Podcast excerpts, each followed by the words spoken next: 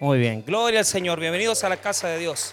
Gracias por estar con nosotros en esta noche. Gracias por estar eh, teniendo este tiempo de aprendizaje en nuestra iglesia. Les damos la bienvenida a usted, su familia. Vamos a ir a Romanos capítulo 7. El día de hoy estamos estudiando Romanos, ya vamos por el capítulo 7 y vamos a revisar el verso número 5, 6 en adelante.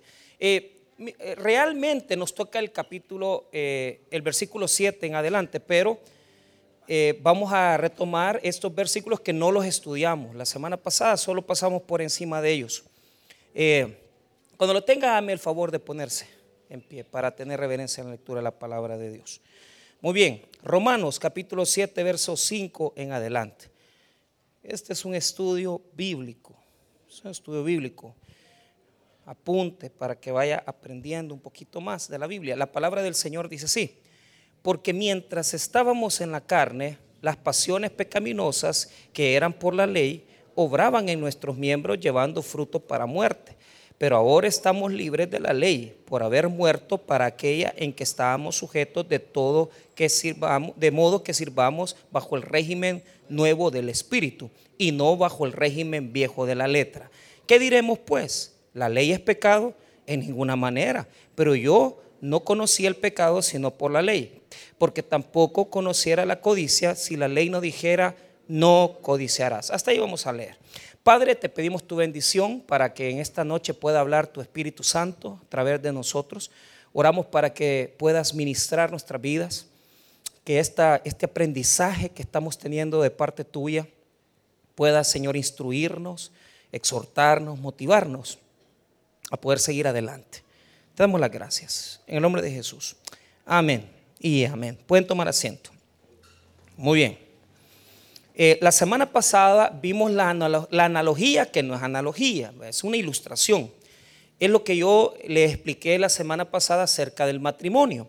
Pablo comienza el capítulo 7 en los versículos 1 al 4 explicándonos prácticamente que la relación con la ley para nosotros está muerta.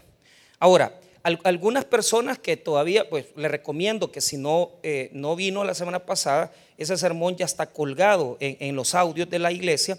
Por cierto, que, mi esposa fue a predicar el sábado a la, central y medio mundo me ha dicho, deme el sermón, deme el sermón.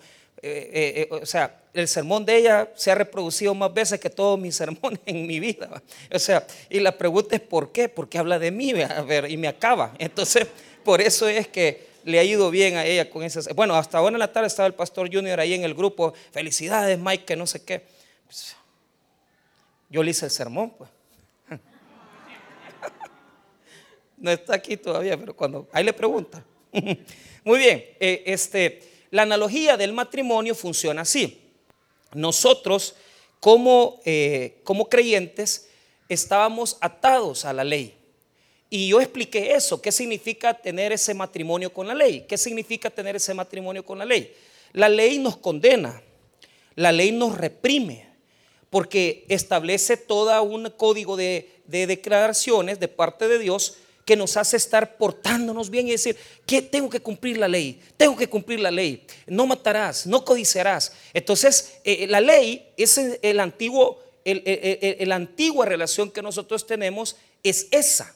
Es una, es una relación que ya está muerto el esposo. Y eso es lo que Pablo explica en los primeros versículos. Entonces, la analogía del matrimonio se explica por dos vertientes. Yo lo expliqué la semana pasada esto. Si usted lo quiere revisar, ve, oiga el sermón para que pueda eh, revisarlo y sacar las mejores conclusiones. Pero mire lo que dice el 2 y 3.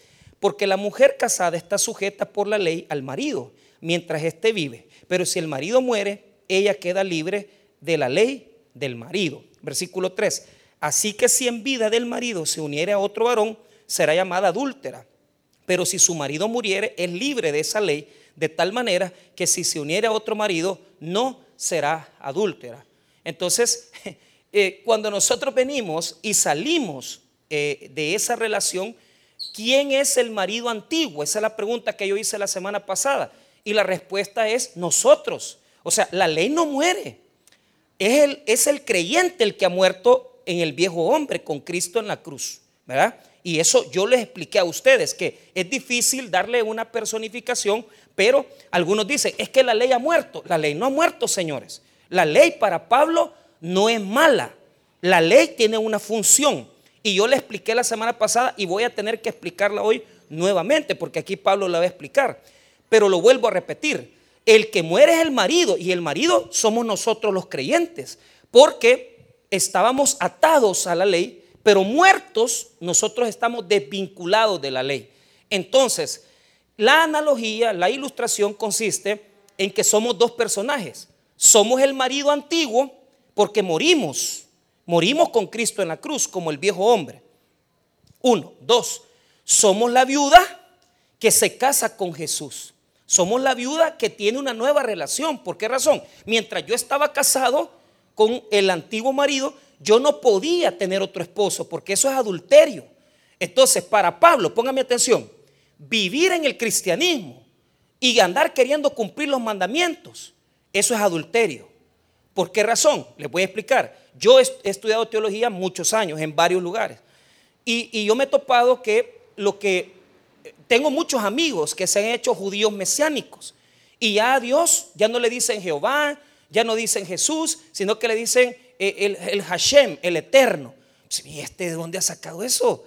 Entonces ahora andan con volados del kipá judío, se ponen eh, el manto como que ellos fueran judíos, ¿verdad? Y, andan cumpliendo los mandamientos, semejantes indios que, jamás en su vida, ¿verdad? Se, eh, saben qué es ser un judío. Si vos llegas a Israel y vos te querés hacer pasar por una persona religiosa judía, todo judío te va a ver de menos. Si con solo que te ven que vos sos eh, latino, ellos te discriminan. Para ellos, los únicos judíos que valen son los que nacen de la, sangre judía. Entonces, a mí me, me, me, atormenta. ¿Sabe por qué? Porque cuando usted les pregunta, ¿y cómo te salvas? Ah, cumpliendo la Torah.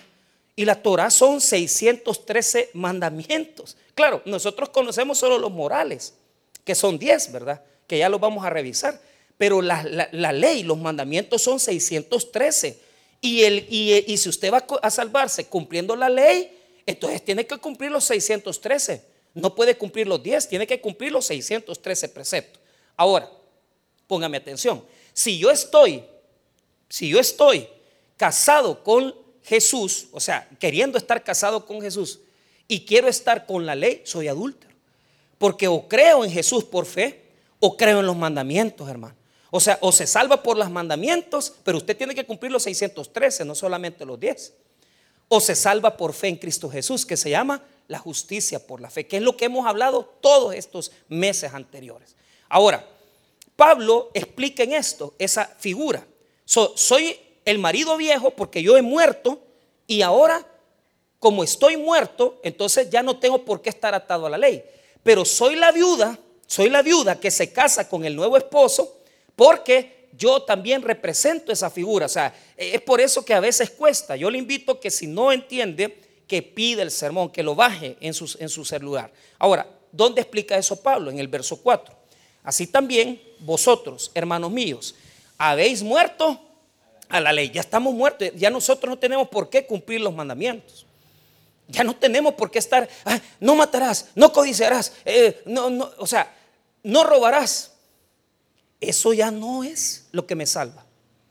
¿Qué me salva? Una relación directa con Cristo. Y es lo que dice el 4. Atención el 4. Así también vosotros, hermanos míos, habéis muerto a la ley mediante el cuerpo de Cristo, para que seáis de otro. ¿Quién es ese otro? Del que resucitó de los muertos a fin de que llevemos fruto para Dios. Es Jesucristo. Él es nuestro esposo. Entonces estamos casados con Cristo, ya no estamos en la ley, sino que estamos en Cristo Jesús y nosotros no tenemos por qué salvarnos cumpliendo los mandamientos. Eso es lo que Pablo está explicando en el verso 4. Ahora, voy a explicar el verso 5 y el verso 6. En el verso 5 nos va a hablar, fíjese, esta es teología. Esta es, la teo, esta es teología. Vuelvo a explicar, es teología. Esto se llama, de parte de Pablo, él está haciendo una, un adelanto, porque ya lo voy a explicar más adelante. A esto en teología se le llama, fíjese bien, el mal efecto de la ley. El mal efecto de la ley en nosotros. Ya te lo explico. para que entendas con claridad. Ahorita en el verso 4, en el verso 5, perdón, solo va a tocar generalidades, pero lo va a explicar ya en el verso 7, 8 y 9. Ya lo voy a explicar. Así que si no entienden en el 5, no se preocupe porque ya voy a aclarar, ya voy a ampliar. Primero, porque mientras estábamos en la carne, esa es la pregunta, ¿qué es estar en la carne? Diga conmigo, vivir en pecado, sin conocimiento de Cristo. Estar en la carne no es estar en el cuerpo, porque esto, esto es algo teológico también. Muchos confunden. Dice, es que Pablo, Pablo, hermano, cuando dice la carne, quiere decir, quiere decir naturaleza pecaminosa. Entonces, para Pablo la carne es mala, no es el cuerpo, lo vuelvo a explicar, es nuestra naturaleza de pecado que vive en nosotros, lo que nos pide, tomar, lo que nos pide codiciar, lo que nos pide adulterar, lo que nos pide ver a una mujer, lo que nos pide ver a un varón. E-, esa naturaleza pecaminosa es la carne y la carne para Pablo es negativa. ¿Dónde lo puedo definir? Para que tenga una idea nada más. Mira lo que dice Romanos 8, versos 8 y 9. Y los que viven según la carne, no pueden qué? ¿Quiénes son los que viven en la carne? Ponga atención. Se lo explico qué es la carne. Dos cosas es la carne. Ponga atención. La carne es sarx en griego, es esta. En griego, cuerpo es soma, en griego. Y carne es sarx, es diferente. Muchos cristianos piensan que el cuerpo es malo. El cuerpo no es malo, es bueno porque es el templo del Espíritu Santo. Pero mucha gente dice, ay, el cuerpo, el cuerpo es malo. ¿Cuál cuerpo es malo? El cuerpo es bueno. ¿Por qué? Porque Jesús va a resucitar los cuerpos. Entonces el cuerpo no es malo. Lo que es malo es la carne, que es la naturaleza caída. Ahora, ¿qué significa la carne? Sarx. Dos ideas le doy. Uno, creer que yo por los mandamientos me voy a salvar. O sea, yo me voy, yo voy a cerrar mis ojos, no voy a ver el pecado, me voy a esconder, ¿verdad? Y, nadie, yo no voy a pecar. Cuando está el joven rico y Jesús le pregunta, ¿los mandamientos conoces? ¿Verdad? No honrarás a tu padre y a tu madre, no matarás. Todo eso lo he cumplido desde mi juventud. Ese es religioso y está viviendo en la carne porque cree que él solo puede. Vivir en la carne es una persona que cree que con solas sus capacidades puede salvarse. Segundo, la segunda explicación de la carne es aquel que peca, las debilidades, el, que cae en el adulterio, el que, el, que, el que cae en infidelidad, el que cae en fornicación. La carne tiene esos dos argumentos, creerse que uno es salvo sin Dios y creerse, ¿verdad? Y creerse todas esas condiciones de decir el orgullo, yo, yo soy, yo soy salvo, tengo a Cristo en mi corazón y vos pecador. E, eso es carne pero realmente no depende de Dios. Y eso es lo que Pablo quiere hacer ver en esto. Ahora, el versículo 5 dice, porque mientras estábamos en la carne, tiempo pasado, diga conmigo pasado, mientras estábamos en la carne, entonces la carne es mala. La carne es humanidad, naturaleza pecaminosa. ¿Cómo lo explico? Les voy a leer en este texto de la nueva versión internacional, de la New Version, les voy a leer el verso 5, pero pongan atención como dice, en lugar de decir, mire bien, cuando estábamos en la carne, las pasiones pecaminosas, no, oiga lo que dice esto, porque cuando nuestra naturaleza pecaminosa aún nos dominaba, así explica la nueva versión, cuando nuestra naturaleza pecaminosa aún nos dominaba. Entonces, ¿qué es la carne? Naturaleza pecaminosa. Diga conmigo, naturaleza pecaminosa sencillo. Eso antes nos dominaba. Ahora, vea la segunda parte del verso, coma. Las pasiones pecaminosas que eran por la ley obraban en nuestros miembros llevando fruto para muerte. Ese texto es yuca. No cualquiera lo puede entender ni expresar. Lo explico para que entienda. Note lo que dice. Las pasiones pecaminosas que eran por la ley obraban en nuestros miembros, llevando fruto para muerte. Primero, leo en Dios habla hoy, cómo lo traduce Dios habla hoy, para que nos dé una explicación más clara. Oiga, porque cuando vivíamos como pecadores, gracias, la ley sirvió, gracias a su, La ley sirvió para despertar, oiga, despertar, diga conmigo despertar. en nuestro cuerpo los deseos. Vaya, lo aclaro, ponga atención. Diga conmigo, la ley es buena. El pecado es malo. La naturaleza pecaminosa es mala. Dígalo conmigo. La ley no es, no es mala. La ley es buena. Porque es de Dios. Ahí lo dice Pablo adelantito. Mire lo que piensa Dios y Pablo de la ley. Mire lo que dice el verso 12. De manera que la ley a la verdad es santa y el mandamiento santo, justo y bueno. O sea, para Pablo es buena la ley. Es buena la ley. Es buena la ley. ¿Qué es lo malo? Atención, aquí les explico la palabra esta. Miren, ciérrala en un círculo. Por la ley obraban en nuestros miembros. Obraban. Enciérrala, márquela. Palabra griega energeo. Energeo, en el verso 5. Energeo. Ponga atención. Ponga atención. Ponga atención. Yo tengo la naturaleza pecaminosa. ¿Cuál es la fuerza de la naturaleza pecaminosa? Te lo explico. La ley. La ley es mandamiento. Pero cuando a mí me dicen, mire bien, y se lo voy a explicar ahorita, no codiciará la mujer del prójimo. Usted le nace un energeo porque ese mandamiento le provoca un despertar lo presiona. Porque como la ley le dice, no codiciarás. Entonces hay una presión que está en nuestros miembros, en nuestras debilidades, que como es prohibido, lo queremos hacer. Eso es lo que Pablo quiere explicar. Es interesantísimo. ¿Por qué? Porque cuando a usted le prohíben algo, es lo que quiere hacer. No roba y usted quiere robar. No toque a la mujer del pueblo y ahí lo quiere ir a manosear. No quiere, no vea y usted levanta los ojos porque tiene que ver. Entonces, el energeo es que la ley de Dios provoca en el hombre una condición negativa. ¿En qué sentido? Los de las debilidades y las concupiscencias de uno se despiertan porque uno dice, ay, está prohibido. Está prohibido. ¿Qué le pasó a Adán y Eva en el jardín del Edén? Dios les dijo, todos pueden comer, menos el fruto del árbol. ¿Qué hicieron? Lo comieron. Es que mire, el ser humano, hermano, cuando le dan una prohibición, esta mujer es prohibida. ¿Y qué anda haciendo usted? Mandándole WhatsApp, eh, eh, queriéndole conquistar, queriéndole acercar. o sea, la fornicación es mala y usted quiere vivir sin casarse. Y usted quiere andar de novia de una persona acostándose con ella.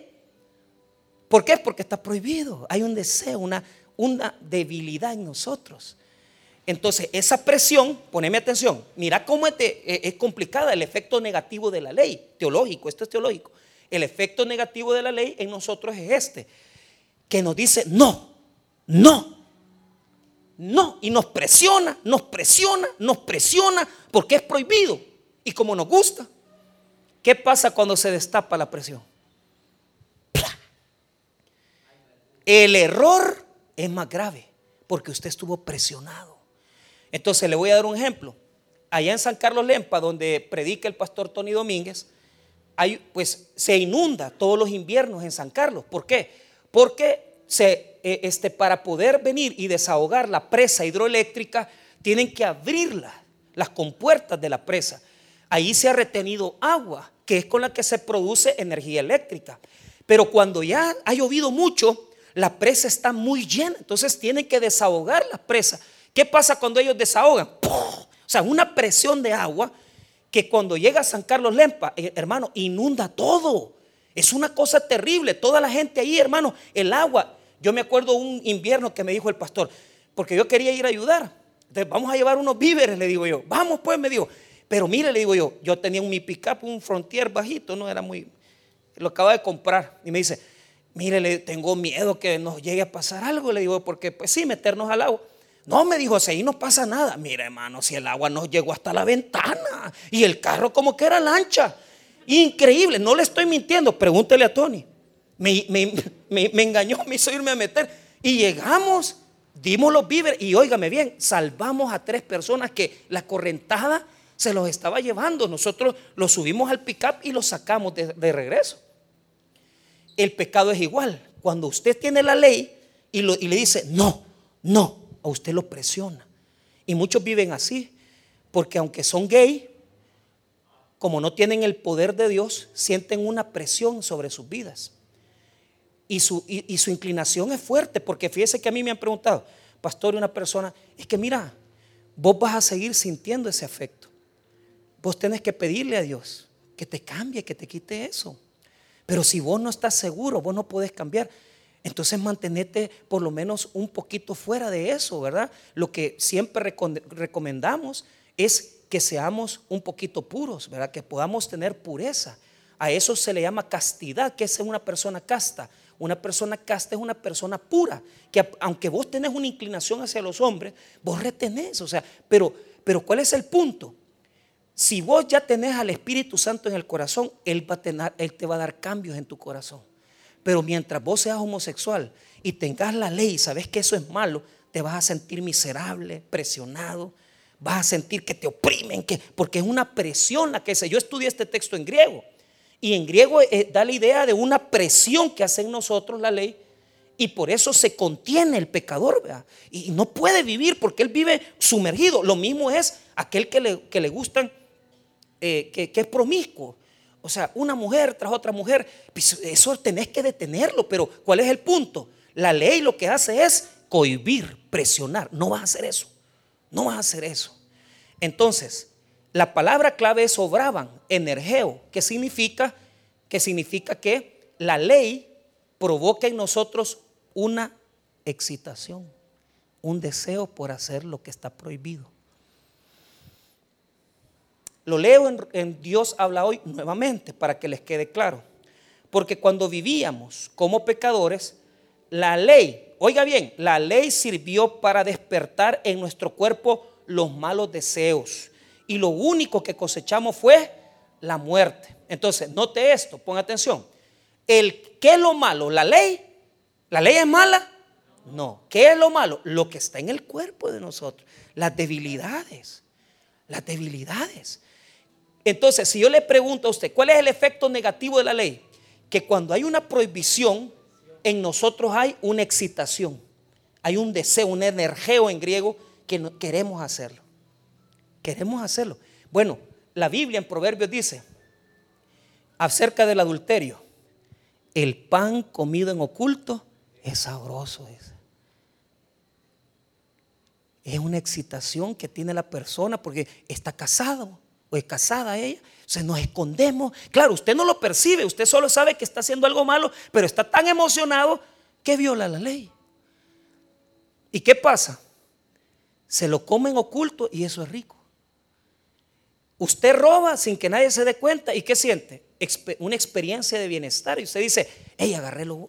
Pero ¿cuál es el problema? Después viene aquello que nosotros le llamamos no arrepentimiento, sino que remordimiento y usted está con el remordimiento porque se acostó con su novio, se acostó con su novia y usted sabe que no es agradable a Dios eso porque usted tiene que casarse.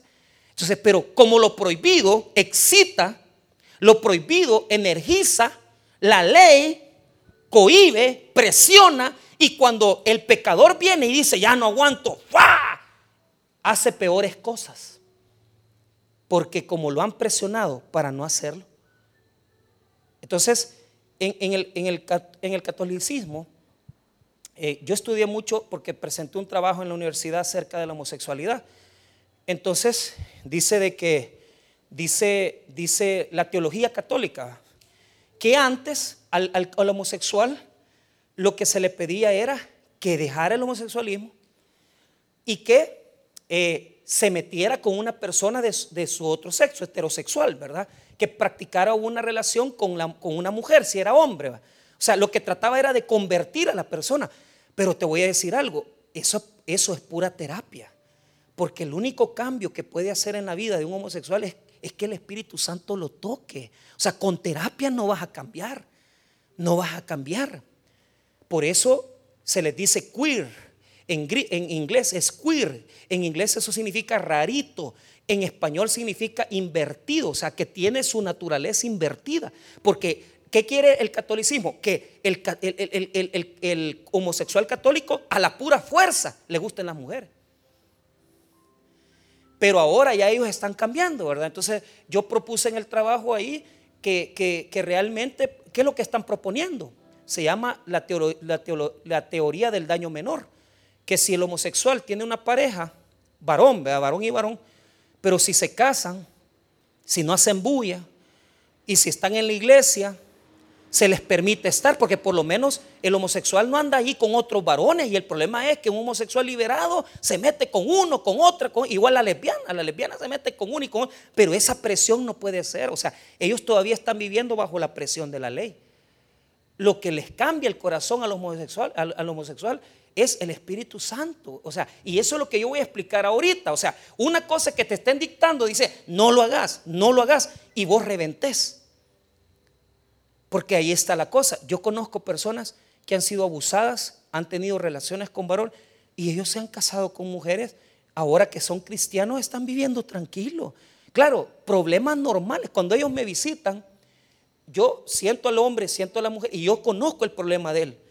Pero él tranquilo, hermano, problemas iguales a los suyos, a los míos, que se pelean por un carácter, porque ella dijo algo, porque quién no paga las cosas, cosas normales. Nunca yo he peleado con, ni tampoco hemos, nos hemos sentado porque él le gusta un hombre. Eso no, el, el Señor ya lo tocó.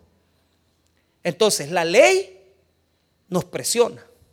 Y ese es el efecto que habla Pablo. ¿Cuál es el efecto? Ve al final del texto. Mire, dice, y, si quiere volvémoslo a, a repetir, verso 5, porque mientras estábamos en la carne, las pasiones pecaminosas que eran por la ley obraban en nuestros miembros llevando fruto. Vuelvo a repetir, la ley es buena y el cuerpo y la naturaleza, el cuerpo es bueno también. La naturaleza pecaminosa es la mala, porque las debilidades, las concupiscencias se presionan con la ley. La ley dice no la concupiscencia dice, voy a ver cómo me escapo del mandamiento para hacerlo mal. Así es como funciona. ¿Me han entendido la naturaleza negativa de la ley, hermanos? Ah, hemos entendido un poquito, claro, nos queda, ¿verdad? Poquito, pero démosle para poder seguir aprendiendo. Verso 6. Pero ahora estamos libres de la ley por haber muerto para aquella en que estábamos sujetos, de modo que sirvamos bajo el régimen nuevo del espíritu y no bajo el régimen viejo de la letra. Entonces ahí hay una comparación. Ahorita, primero quiero que note la primera palabra, pero ahora, diga conmigo, pero ahora. Eso quiere decir ya, ya estamos convertidos. O sea, en el verso 5 está hablando de nuestra vieja vida. Cuando la ley nos, no, no lo hagas, no lo hagas, no hagas esto, no hagas lo otro. Pero en el 6 estamos ya en el cristianismo, pero ahora, diga conmigo, pero ahora. O sea, en nuestra nueva vida. O sea, el verso 5 es la antigua vida, el verso 6 es la nueva vida. Pero ahora estamos libres de la ley. Diga conmigo, libres. Vaya, catargeo en griego quiere decir, quiere decir anulada, libre, sin propósito. ¿Qué quiere decir esto? Ya la ley ya no, ya no me presiona. Yo ya no vivo. Yo, yo, yo, hermano, yo sinceramente en la mañana, cuando yo me levanto, yo, no me levanto pensando qué mandamientos voy a violar. O sea, yo me levanto libre. Yo vengo, adoro a Dios, leo mi Biblia tranquilo. Después vengo a hacer lo que tengo que hacer y punto. O sea, yo no ando bajo esa situación de la ley. A mí ya no me presiona la ley, ni tampoco me obliga a nada. O sea, yo con la ley no tengo nada. Ahora, no me obliga, yo soy libre. ¿Por qué Pablo dice catargeo? ¿Por qué dice libre ahí? Les voy a explicar por qué. Porque en la segunda parte del verso, mire, dice, por haber muerto para aquella en que estábamos sujetos. ¿Qué es lo que hacía la ley en nosotros? Nos sujetaba. Esa palabra, sujetos, es la palabra, eh, en griego es una, es, es una palabra, o sea, ya, ya eh, combinada, ¿verdad? Ya conjugada. Es, es, una palabra eh, bien rara, pero es cacheo, más o menos, algo así. Eso quiere decir tenerte amarrado. O sea, la ley nos presionaba, nos amarraba y vivíamos bajo el temor de cumplirla. Pero Pablo dice que nosotros ya no estamos en esa relación, ya no nos tiene sujetos. Esa es la segunda palabra clave. La primera palabra clave es, pero ahora, libres es la segunda palabra. Y la tercera palabra clave es, estábamos sujetos, porque ya no estamos amarrados a la ley, ya no estamos amarrados.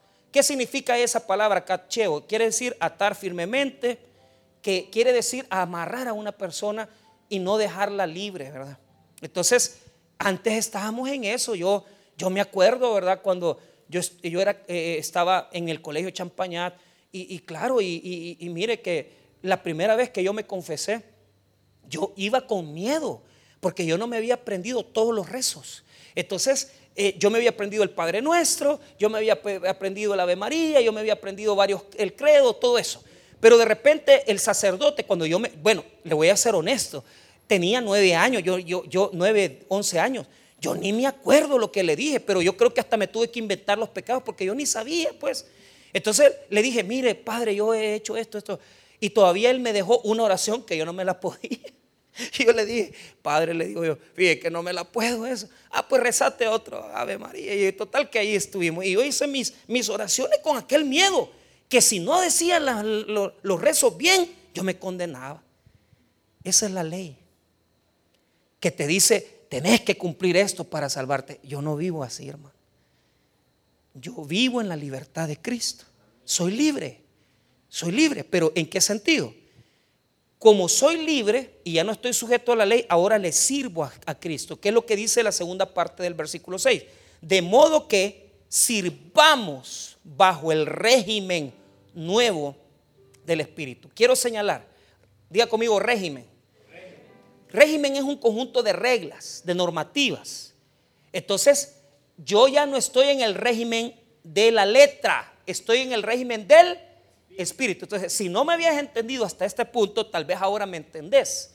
¿Por qué razón? Vuelvo a señalar la última parte del verso 6. De modo que sirvamos bajo el régimen nuevo. Ahí hay una novedad, nuevo del espíritu y no bajo el régimen viejo de qué?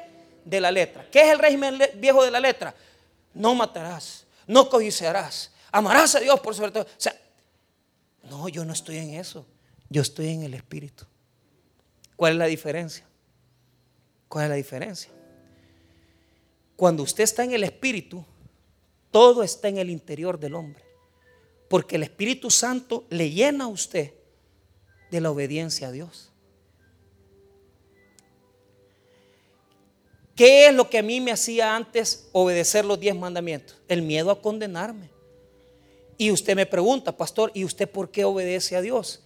Yo obedezco a Dios porque Él me lo pone en mi corazón, hermano. A mí nadie me obliga. A mí nadie me obligó a dejar de fumar. A mí nadie me obligó a dejar de tomar. A mí nadie me obligó, hermano, a hacer nada. A mí me nació del Espíritu Santo. Porque es una relación viva. El Espíritu interno transforma. Pero cuando a usted le ponían, no matarás, no codiciarás, eso es exterior. El régimen muerto de la letra, viejo, eso es viejo. Hay gente aquí que todavía está en el régimen de la letra. ¿Por qué razón? Porque vienen a la iglesia, claro, dicen que son salvos, pero ¿cuál es el problema? En el fondo del corazón vienen porque tienen miedo de Dios, porque no quieren perder esto. Y, o sea, por Dios, hermano, si usted todavía, oiga, si usted aceptó a Cristo y usted no le está sirviendo a Jesús, es porque usted todavía no es libre. Usted tiene que servirle. ¿Para qué cree que lo liberaron? Lo liberaron para entregarse a Cristo con toda su fuerza, con todo su poder. ¿Me entiende? Yo acepté a Cristo en 1996. En 1997 me gradué de bachiller del Colegio Luz de Israel. En 1998 comencé a estudiar teología. Pero yo comencé a sentir aquella carga en, en junio del 98. Que tengo que servirle a Dios. Lo primero que me puso el Espíritu Santo fue bautizarme. Y nos bautizamos juntos con mi hermano. Pasamos por las aguas bautismales. Pero después de eso dije, yo no me puedo quedar así. Tengo que ir a servir. Y me metí en el turno del día sábado de, de, ¿cómo se llama? De escuela bíblica. Y ahí servía yo, hermano. O sea, le nace a uno el régimen interno. ¿Por qué razón? Ahora le voy a dar dos, dos, un texto, dos quizás para que usted entienda. El régimen de la ley, el régimen de la letra, es los mandamientos por fuera.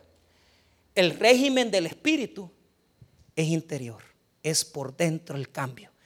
A mí nadie me va a venir con terapia a cambiar. El Espíritu Santo me da el poder. Él es el que me ha facultado a mí.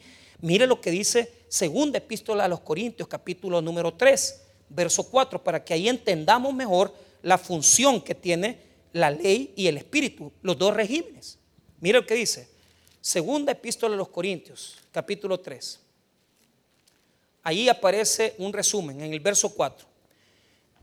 Mire lo que dice. Y tal confianza tenemos mediante Cristo para con Dios. 5. 2 Corintios 3, 4, 5. No que seamos competentes por nosotros mismos para pensar algo como de nosotros mismos, sino que nuestra competencia proviene de Dios. Atención, 6 y 7. El cual asimismo nos hizo ministros competentes de un nuevo pacto, no de la letra, mire bien, no de las letras, sino del espíritu, porque la letra mata, más espíritu. Este versículo me lo han sacado, vos para qué estudias teología. Mira, para comenzar, el versículo no quiere decir que no estudies. ¿Por qué la letra mata? Gramma en griego quiere decir letra. La letra mata porque es un fiscal. Eh, la ley te dice, no matarás, no codiciarás, no adulterarás, no hurtarás. Solo condena, solo condena, solo condena, pero no defiende. La letra mata. ¿Por qué dice mata? Porque es un fiscal que acusa. Cuando usted lo mete en preso, el fiscal hace el requerimiento y ahí le mete todos los delitos que le puede meter. Así es la ley. La ley condena. La ley acusa de pecado, pero no salva. El régimen viejo es que la ley acusa. El régimen del Espíritu es que yo vivo en el Espíritu Santo y el Espíritu pone en mí el obedecer a Dios. A mí nadie me obliga. A mí nadie me dice lo que tengo que hacer. A mí solo Dios pone en mi corazón la obediencia hacia Él. Entonces, ¿qué significa la letra mata? Que la letra, la ley, es un fiscal acusador que acusa de pecado, pero no salva, no tiene, no puede poder, no, no tiene poder para salvar. Verso 7, mire lo que dice. Y si el ministerio de muerte grabado con letras en piedra fue con gloria, tanto que los hijos de Israel no pudieron fijar la vista en el rostro de Moisés a causa de la gloria de su rostro, la cual había de qué? La ley de la, la letra era gloriosa, no era mala. Porque cuando le dio Dios los mandamientos a Moisés, el rostro de Moisés resplandecía. Entonces, vea lo que dice el versículo 8. ¿Cómo no será más bien con gloria el ministerio de qué? O sea, ya no estoy en la ley exterior, sino que en la ley del Espíritu. Ahora, mire el 9.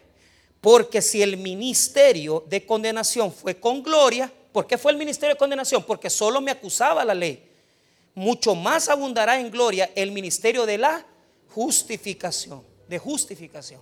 Ahora, terminemos, 10 en adelante, porque aún lo que fue glorioso no es glorioso en este respecto, en comparación con la gloria más eminente. Porque si lo que perece tuvo gloria, mucho más glorioso será lo que permanece. Así que teniendo tal esperanza, usamos de mucha franqueza y no como Moisés que ponía un velo sobre su rostro para que los hijos de Israel no fijaran la vista en el, fin de aquello que había de ser abolido. O sea, la ley es buena, fue gloriosa, pero no salva, acusa como el fiscal. ¿Y cuál es el ministerio más glorioso? El del Espíritu. Y yo espero, hermano, que usted esté en el Espíritu.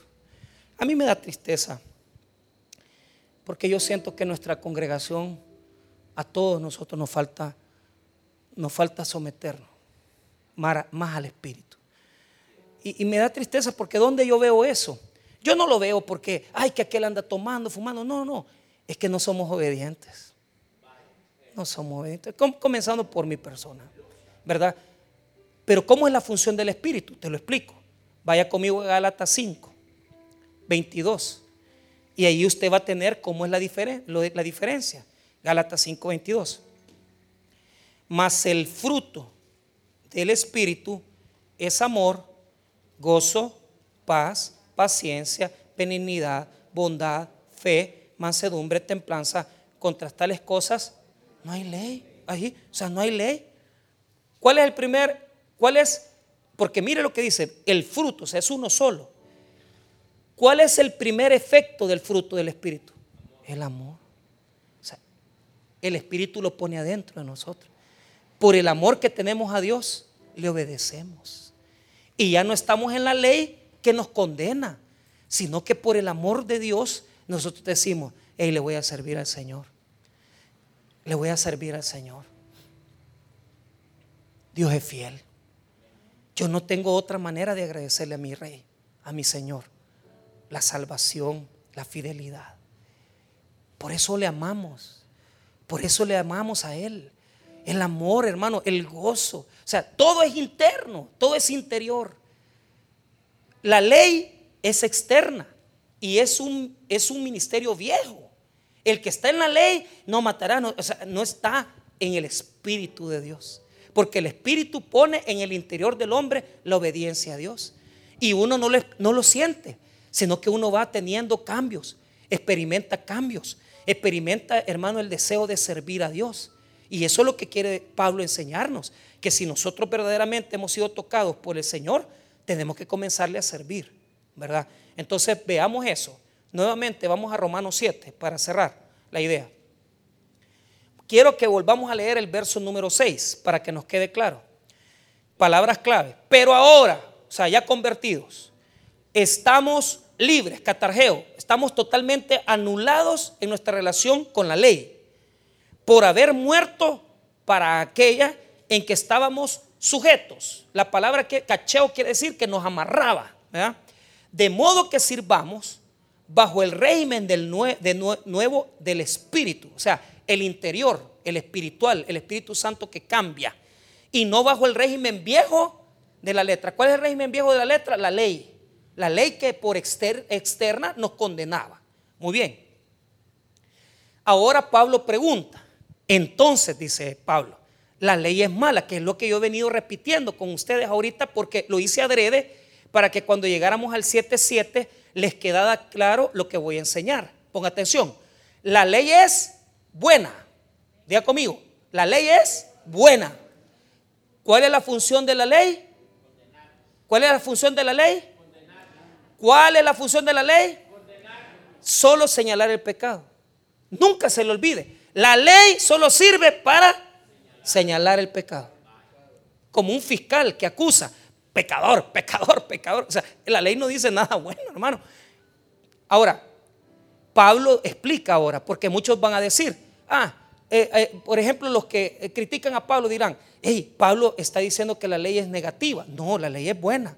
Mire el verso 7. ¿Qué diremos pues? La ley es pecado entonces, eso ya lo tienen adelantado ustedes. ¿Por qué? Porque ya les vine explicando que la ley no es mala, es buena. Entonces, la pregunta es, ¿qué diremos pues? ¿La ley es pecado? En ninguna manera.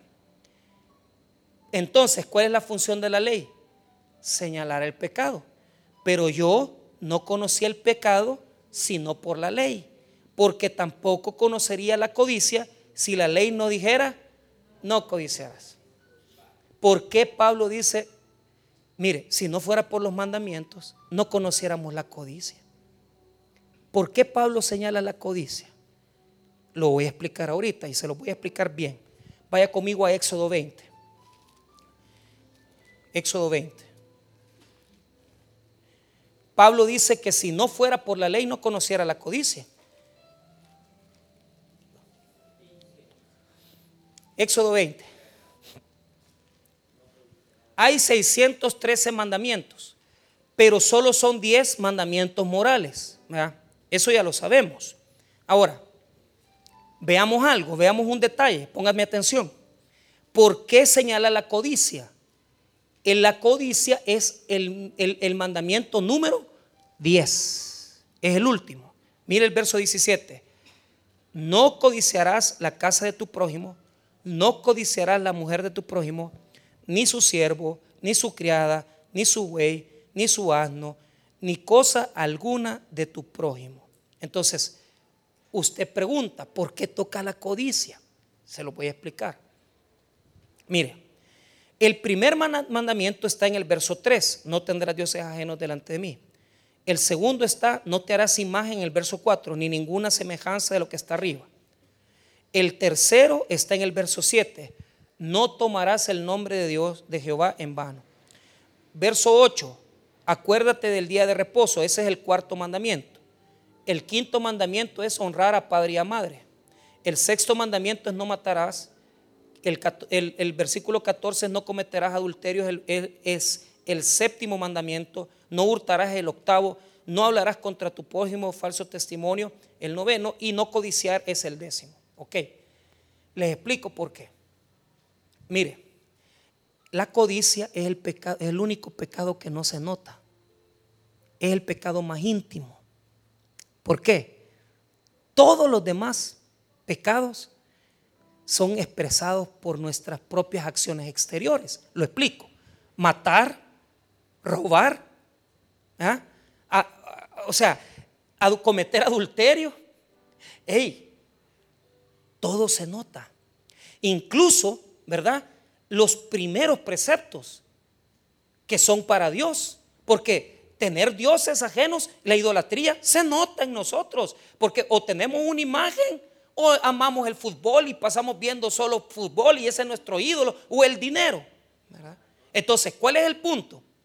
La codicia es el pecado más interior que hay y el más privado, el, secreto que solo Dios y nosotros sabemos.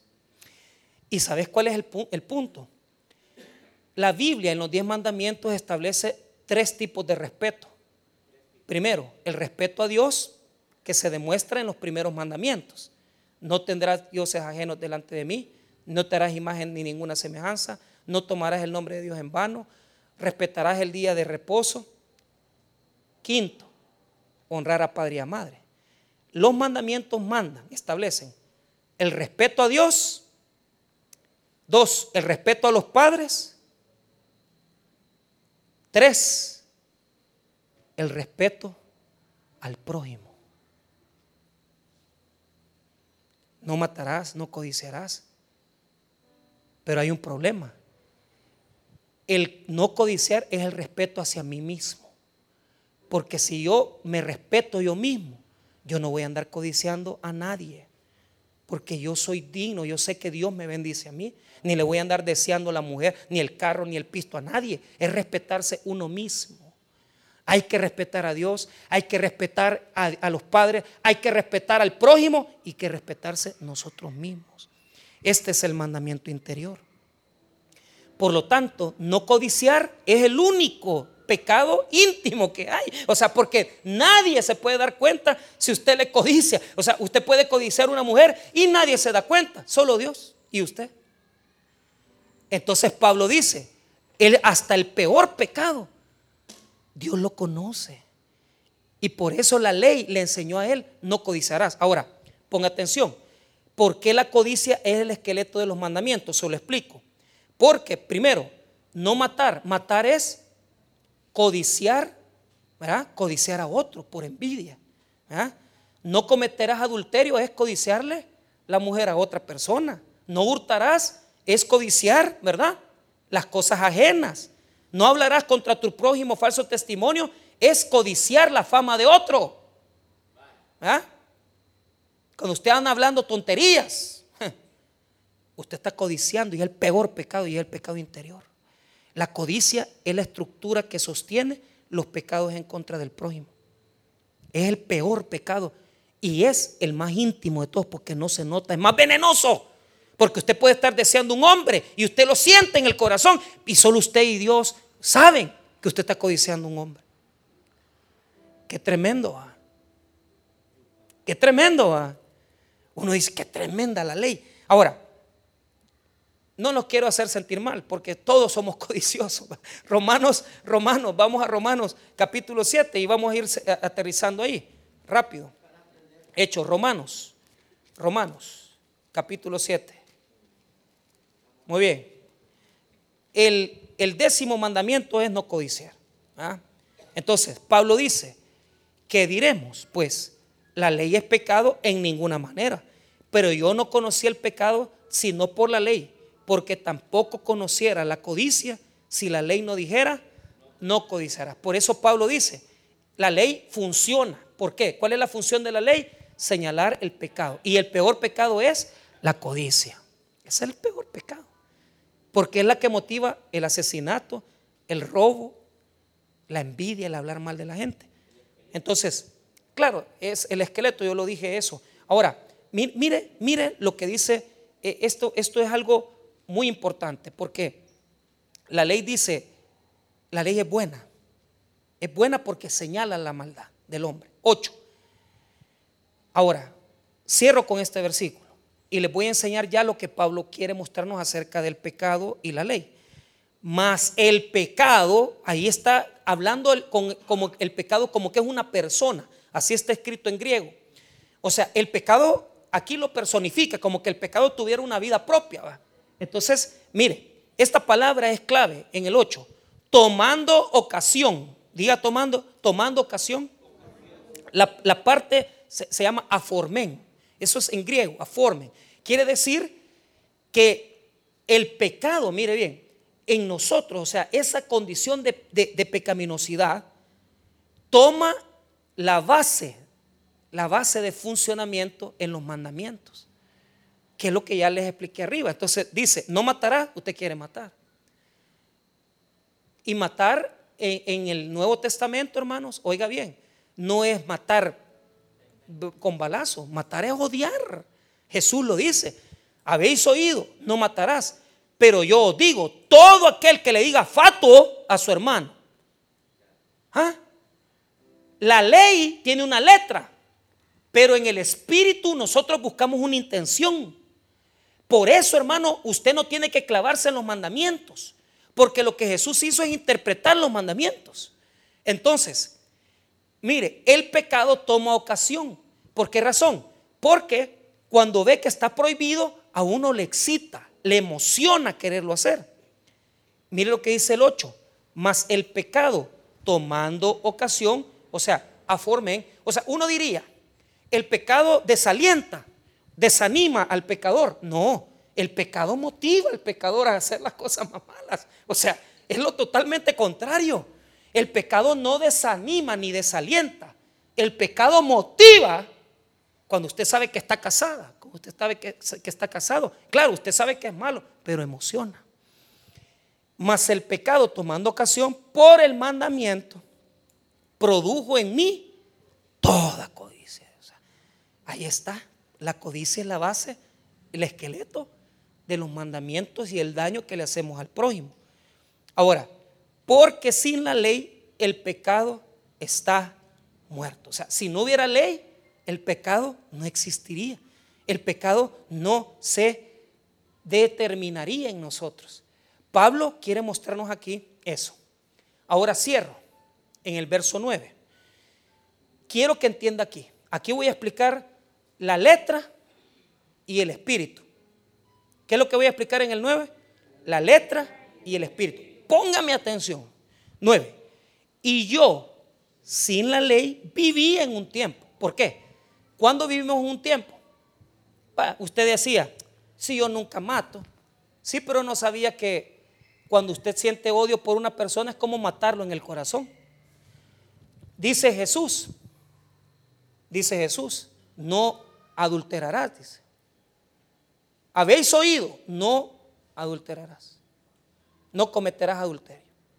Pero yo digo, todo aquel que codiciere a la mujer de su prójimo en su corazón, ya pecó. La ley que dice, no adulterarás. ¿Qué dice el Espíritu? Con solo desearla, ya pecaste, sos adulto. Y adúltera. Letra, espíritu.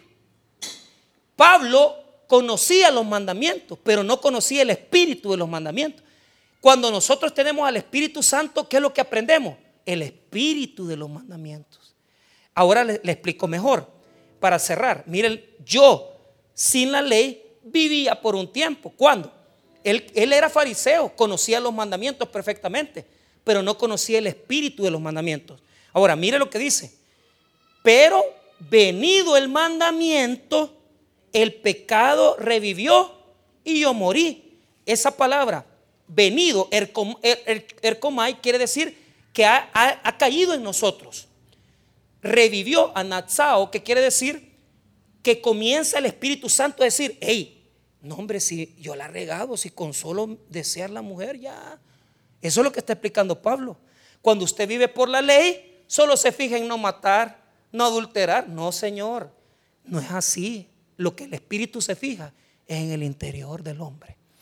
Y le voy a dar un ejemplo para que usted vea la diferencia entre la ley, la letra y el Espíritu. Vea Mateo, 3, Mateo 5:30 y con eso cerramos ya. Ahí, ahí lo voy a dejar, no me queda más tiempo. Mateo 5:30. Esta es la diferencia entre la letra y el espíritu de la letra. Mateo 5:30. ¿Qué dice Mateo 5:30? Y si tu mano derecha te es ocasión de caer, córtala y échala de ti, pues mejor te es que se pierda uno de tus miembros y no que todo tu cuerpo sea echado al infierno. no leí el 29 que ya usted lo conoce.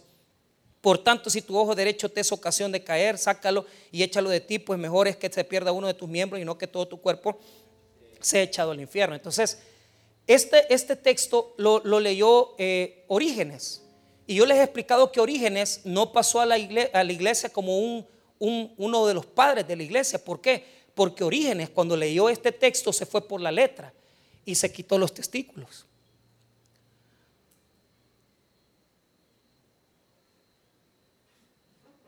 Era un gran teólogo, pero se fue por la letra. Se quitó sus órganos. Entonces, eso es letra. Amén. ¿Cuál es el espíritu? Usted que ya, ya es espiritual, porque aquí hay espirituales, amén. ¿Cuál es el espíritu, hermano, de este texto?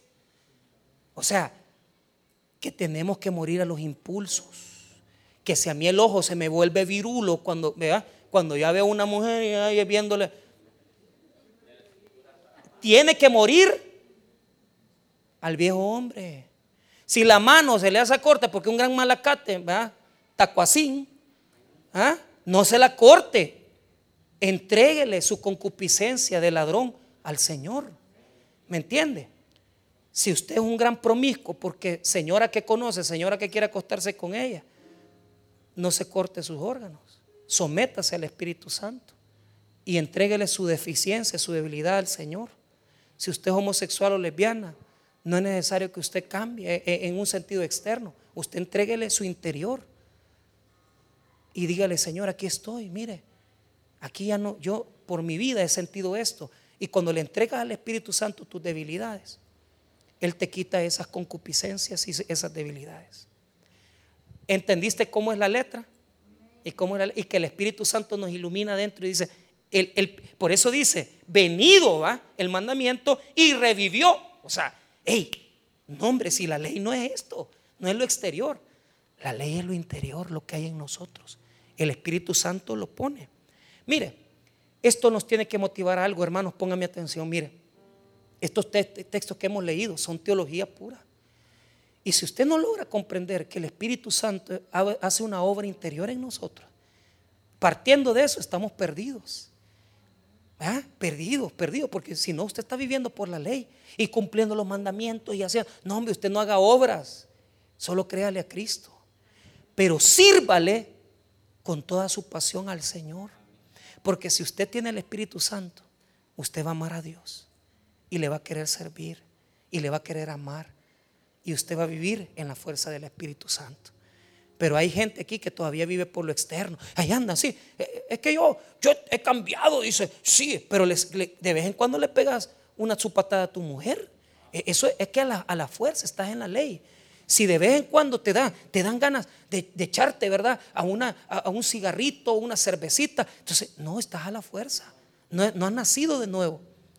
Porque cuando naces de nuevo, el Espíritu Santo te da una naturaleza. Entonces, ponga atención. El pecado es, el pecado está así, mire, ponga atención. Aquel que no ha nacido de nuevo, a este tipo de pecado se le llama el pecado viviente en nosotros, el pecado residente en nosotros. Diga conmigo pecado residente. ¿Qué es el pecado residente? Todo lo que yo tengo dentro que me desea, que quiero de ser lo malo. Cuando usted no ha nacido de nuevo, el pecado residente está con la ley. No lo hagas, no lo hagas, no lo hagas. Pero cuando usted tiene a Cristo en su corazón, al Espíritu Santo, usted tiene dos naturalezas. Tiene la naturaleza del pecado residente y la naturaleza de Cristo Jesús, que le da la fuerza para evitar el pecado residente. Y ese pecado residente ya no tiene poder sobre usted, porque usted tiene un poder más grande, que es Cristo Jesús, que venció todo el pecado en la cruz del Calvario. No se deje dominar por el pecado residente. Pero si usted no ha nacido de nuevo, usted está con el pecado residente y con la ley afuera, no matar, no hurtar. Y se está, se está portando bien, pero solo para hacer la pasada. Y aquí vengo como cristianito, me he aprendido tres coritos y aquí vengo con mi Biblia, mentiroso, sos falso, porque por dentro todavía estás podrido. Te es necesario nacer de nuevo. El poder del Espíritu surge en ti y te pone el amor, la paciencia, el gozo, la benignidad la mansedumbre, la fe, la templanza. La pregunta que yo hago es, ¿en qué área estás? ¿Has nacido de nuevo? ¿Y estás en el espíritu o estás en la letra, en el viejo, régimen? Yo creo que estamos en el régimen del espíritu.